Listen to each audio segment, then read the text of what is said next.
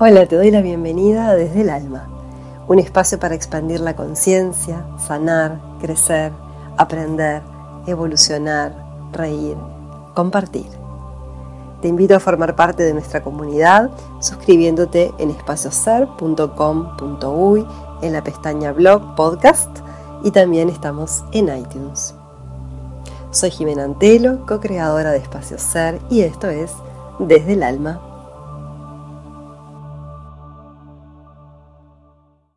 Hola, bienvenidos a un nuevo episodio de Desde el Alma. En esta ocasión vamos a estar profundizando y charlando sobre un tema que en general a todo el mundo moviliza, incomoda, también interesa, que es la relación con el dinero. El título es El dinero, tu mejor amigo. Ya desde este nombre la idea es obviamente poder generar una mejor relación con el dinero.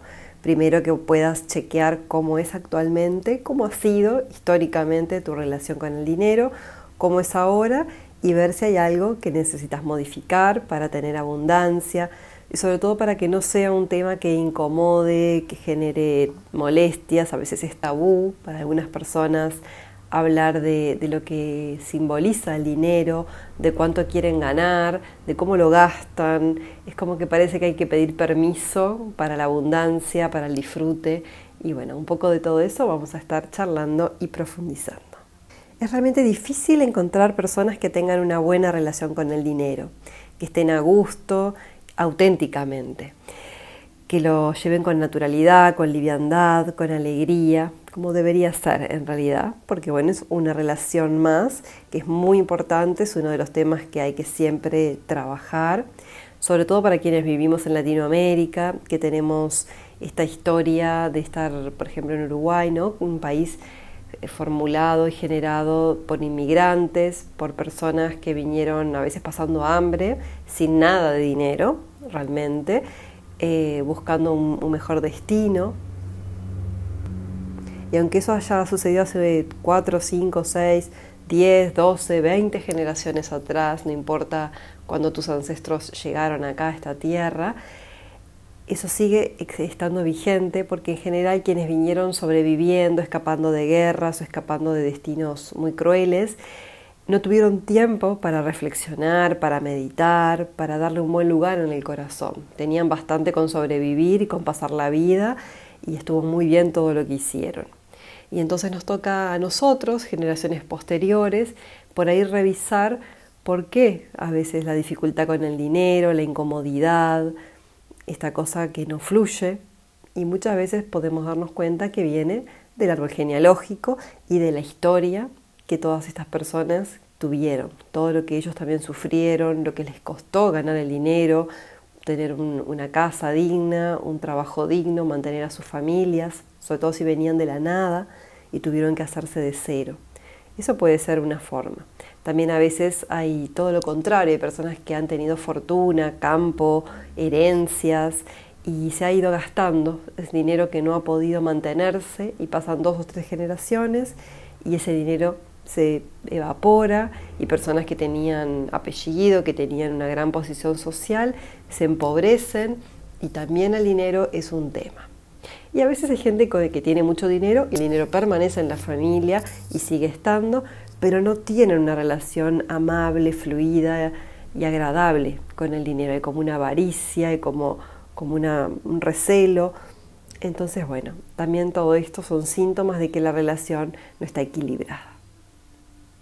Es entonces que hay que mirar cómo el dinero está cargado y teñido de simbolismos personales, familiares, heredados, culturales, también depende en el país en el que estés, hay como formas. Acá en Uruguay prevalece mucho la queja, el resentimiento, siempre es como una mirada súper negativa hacia los que tienen dinero y siempre están estos prejuicios, ¿no? Esto vamos a hablar de las creencias negativas sobre el dinero también esta cosa de, bueno, el que tiene dinero es porque robó o porque hizo algo que no era muy lícito o porque no es recto, la pobreza es, virtuosa, ¿no? Como hay, hay, mucha creencia negativa y mucha proyección negativa hacia quienes por ahí tienen mucho resentimiento y entonces, bueno, está bueno por ahí que te observes si te sucede, si hay algo de eso que ha aprendido en, en vos por herencia, por escucharlo, por la cultura, y si es algo que querés mantener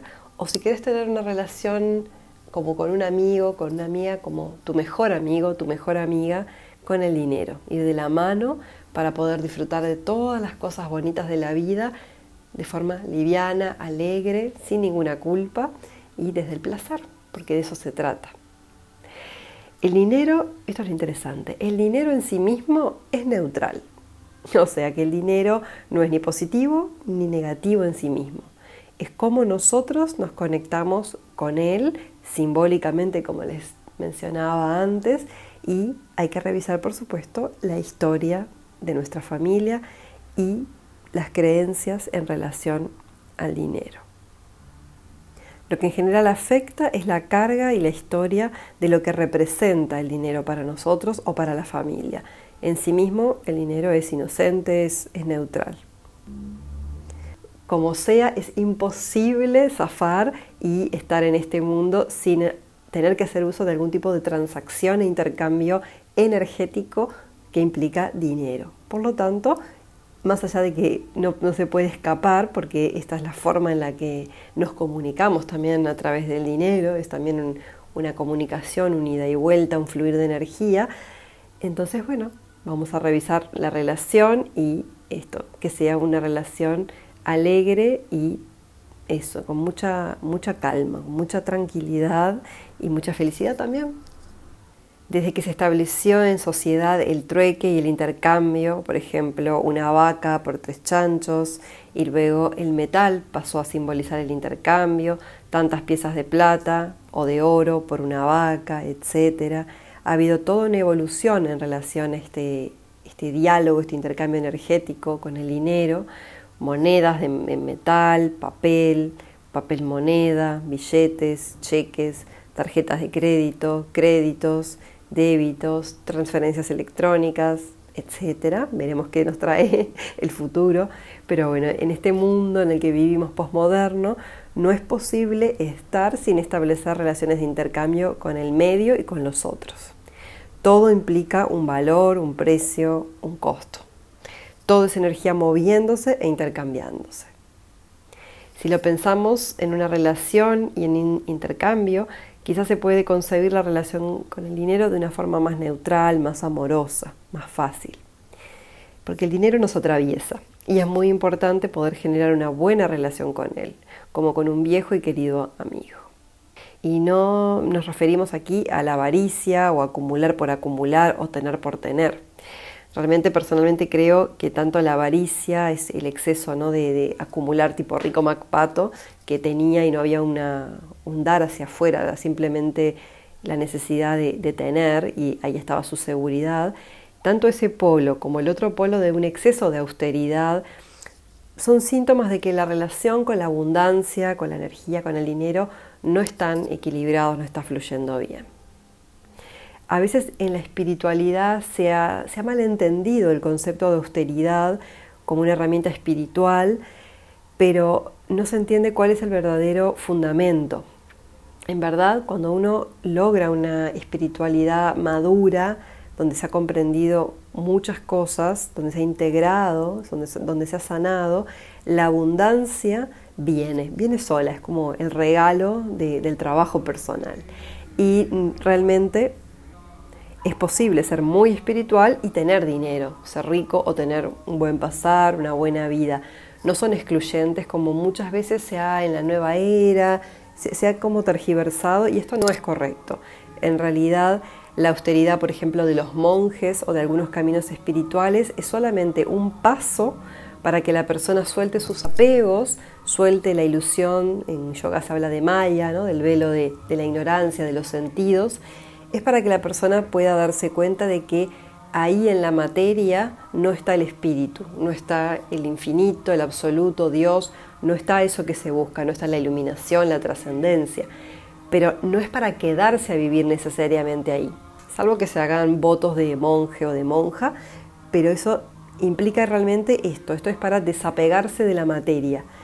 En realidad un camino mucho más maduro, y se habla mucho también esto, es, es mucho más fácil ser monje y renunciar al mundo, irse al Himalaya a meditar a una cueva, es más fácil que estar acá en el mundo y tener que pagar las cuentas, tener hijos, llevarlos a la escuela, tener pareja, tener amigos, salir, recibir las cuentas, trabajar y ser espiritual mientras se hacen todas esas actividades, se cocina, se limpia, todo eso siendo una persona normal, occidental, adaptada al mundo en todas sus facetas.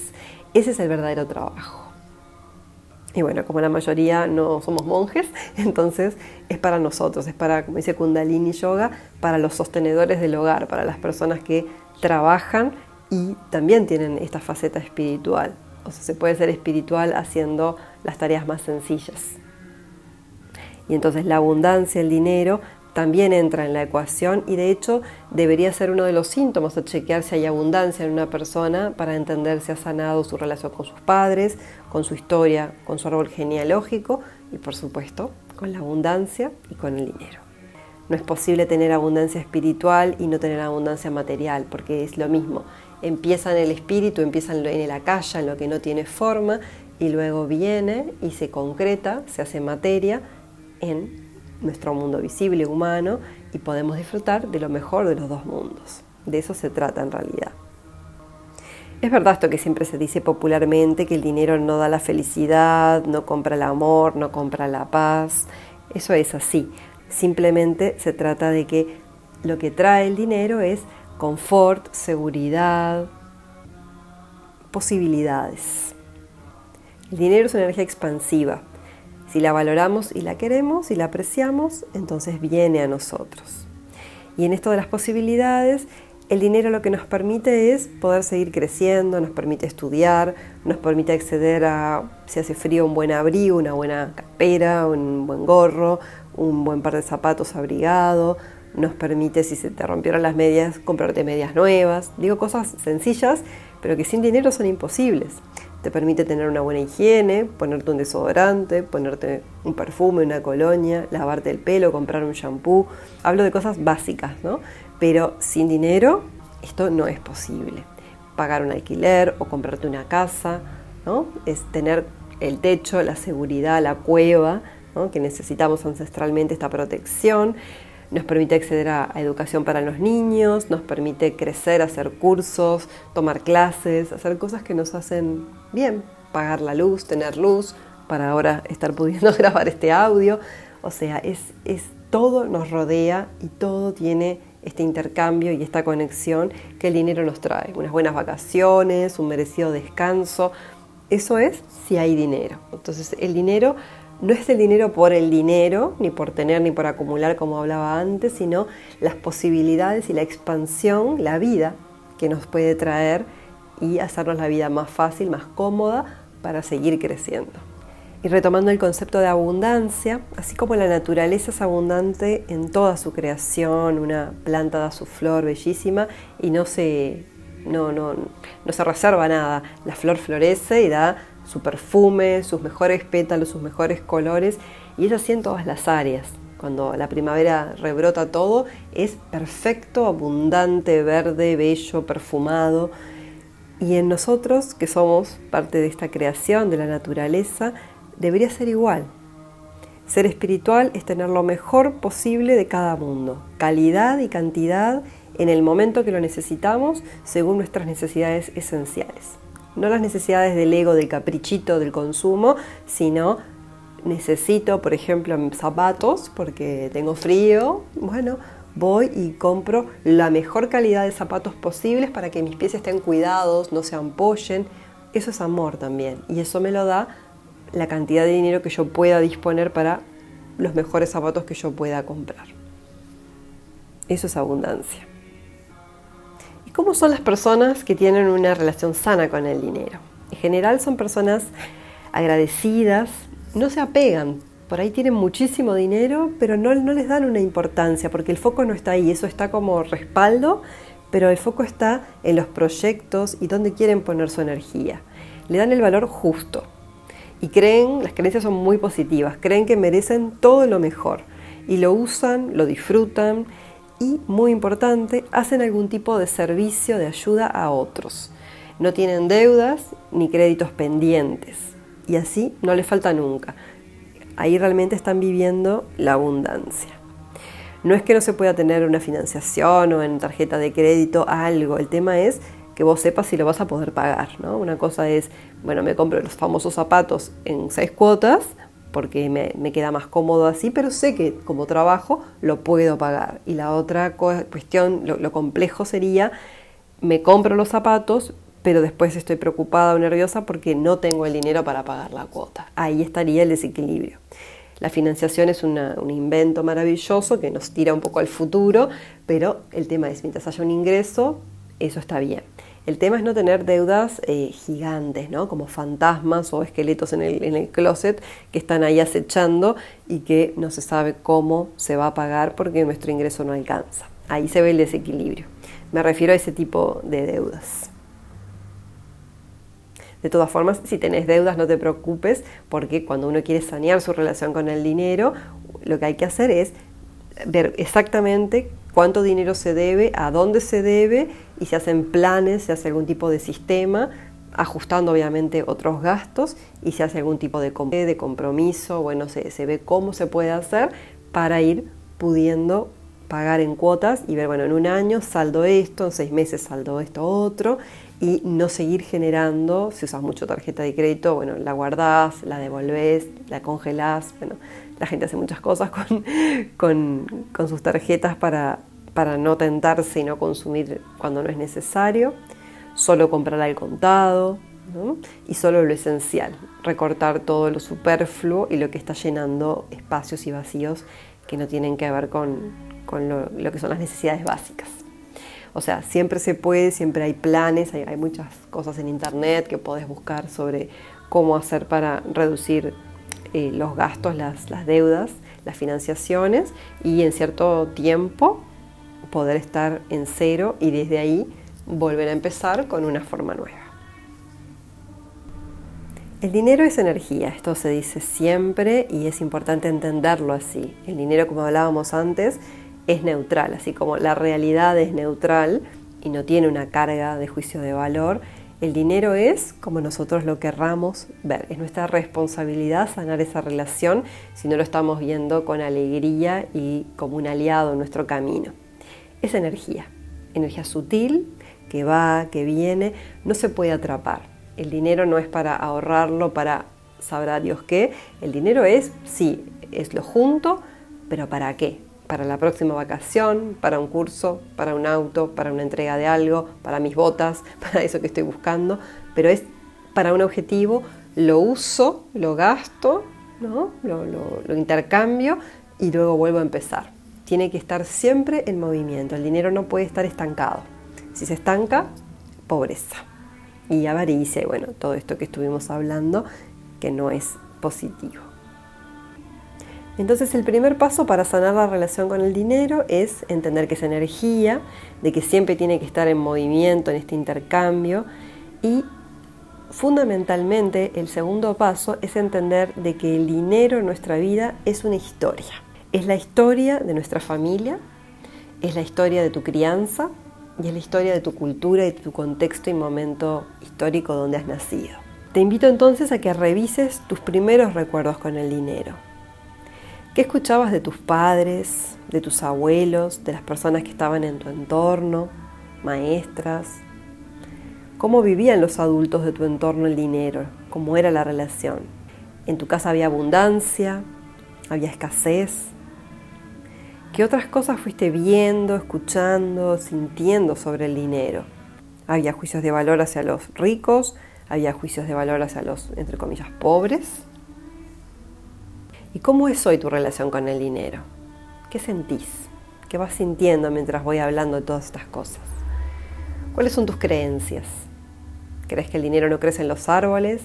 ¿Que el que lo tiene es porque algo de malo hizo? ¿Robó a alguien? ¿Estafó a alguien? ¿O crees que solo el sacrificio da dinero? ¿Cómo es? ¿Pensás que tenés que sacarte el 5 de oro para ser feliz? ¿La lotería? ¿Cuáles son tus creencias?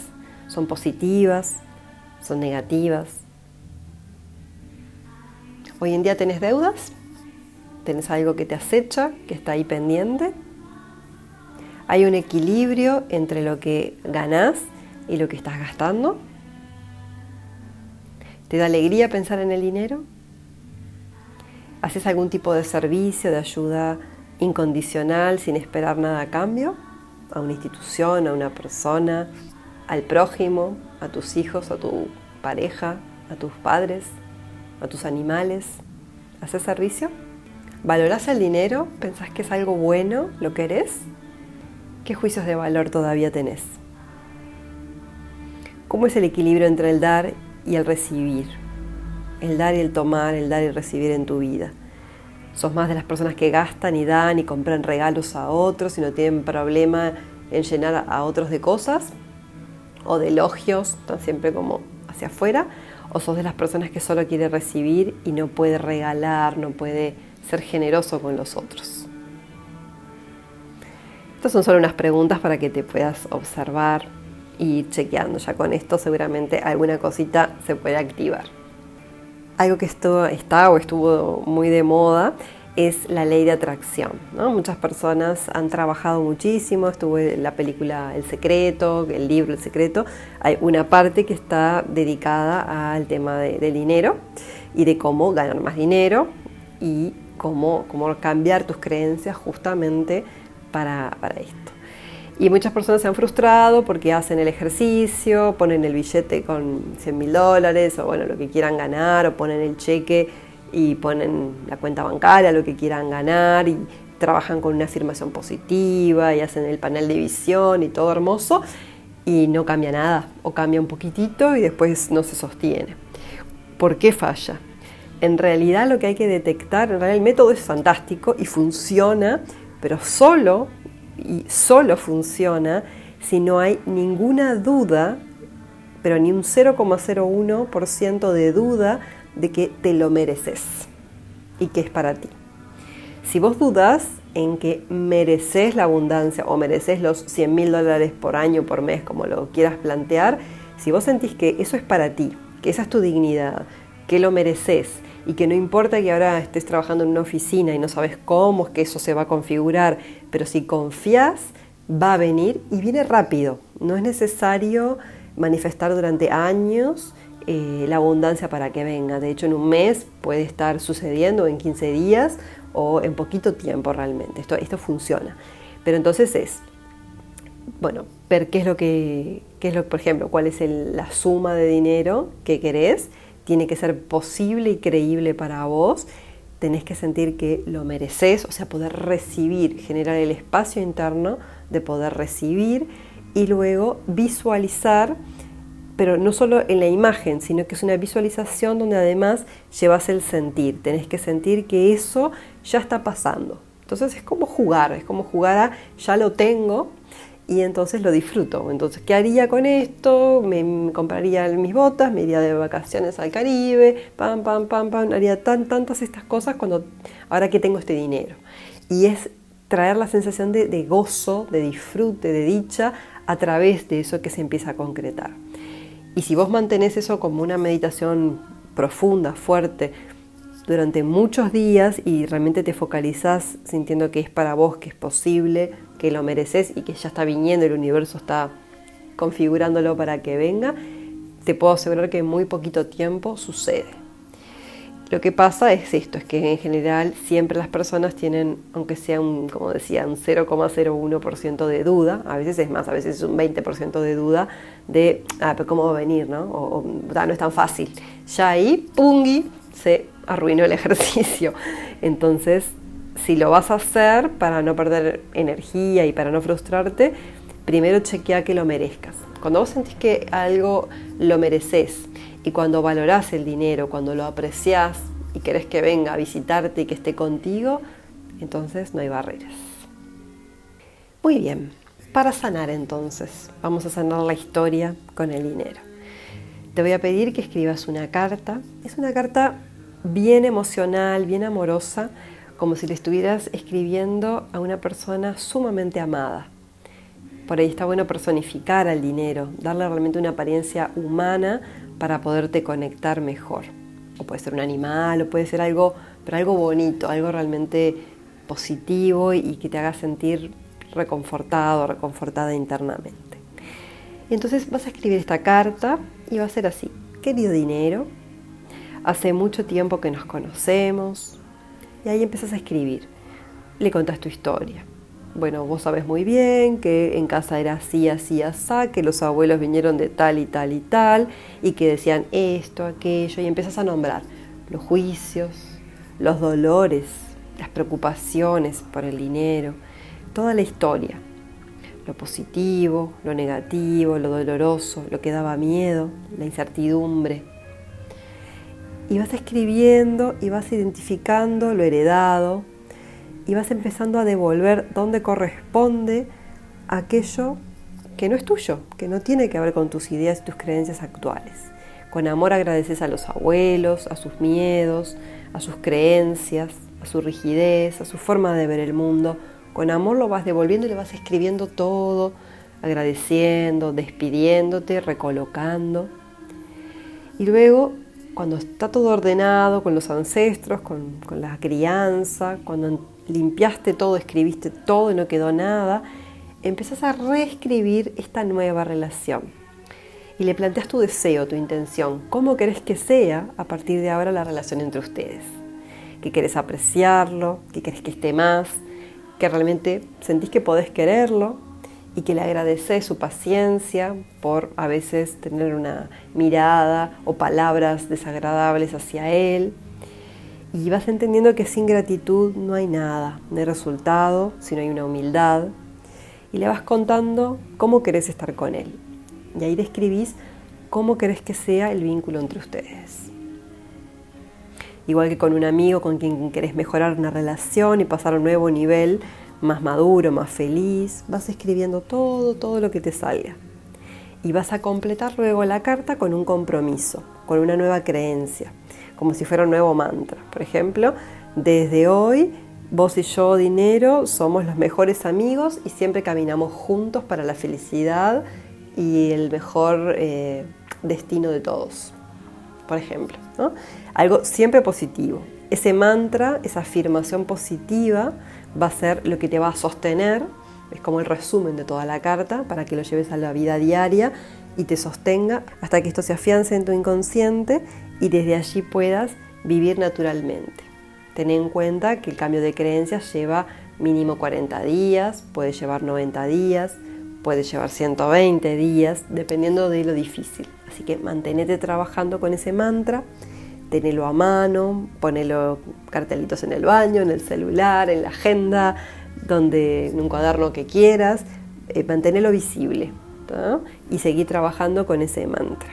Cuando termines la carta, firmás, bueno, agradeces como cualquier carta de papel que hayas hecho para enviar y registras entonces cómo te sentís con este nuevo compromiso y con esta nueva relación con el dinero y con tu nueva frase mantra positiva. A veces solo la carta alcanza para reprogramarte, es muy muy poderoso. Esto siempre parece sencillo, los ejercicios de escribir, pero son increíbles. A veces es increíble el mantra que aparece, cómo puede cambiar tu vida, algo, ah, qué simple, nunca se me hubiera ocurrido, pero esto es lo que me cura. Entonces a veces alcanza y si no, como te decía, continúa usando tu mantra, tu nueva frase afirmativa, hasta que sientas el cambio. Y mientras tanto, disfruta de la vida que vas creando, jugando, junto a tu nuevo aliado. No te olvides que la vida también es neutral, la realidad es neutral, y que vos la creas con tu mente y con tus pensamientos y emociones. Bueno, vamos llegando entonces al final de este episodio sobre el dinero. Espero que algunos de estos consejos y formas te hayan sido útiles, como siempre que traigan luz para tu camino. Bueno, muchas gracias por escuchar, por tu compromiso de seguir evolucionando hacia la mejor versión de vos mismo.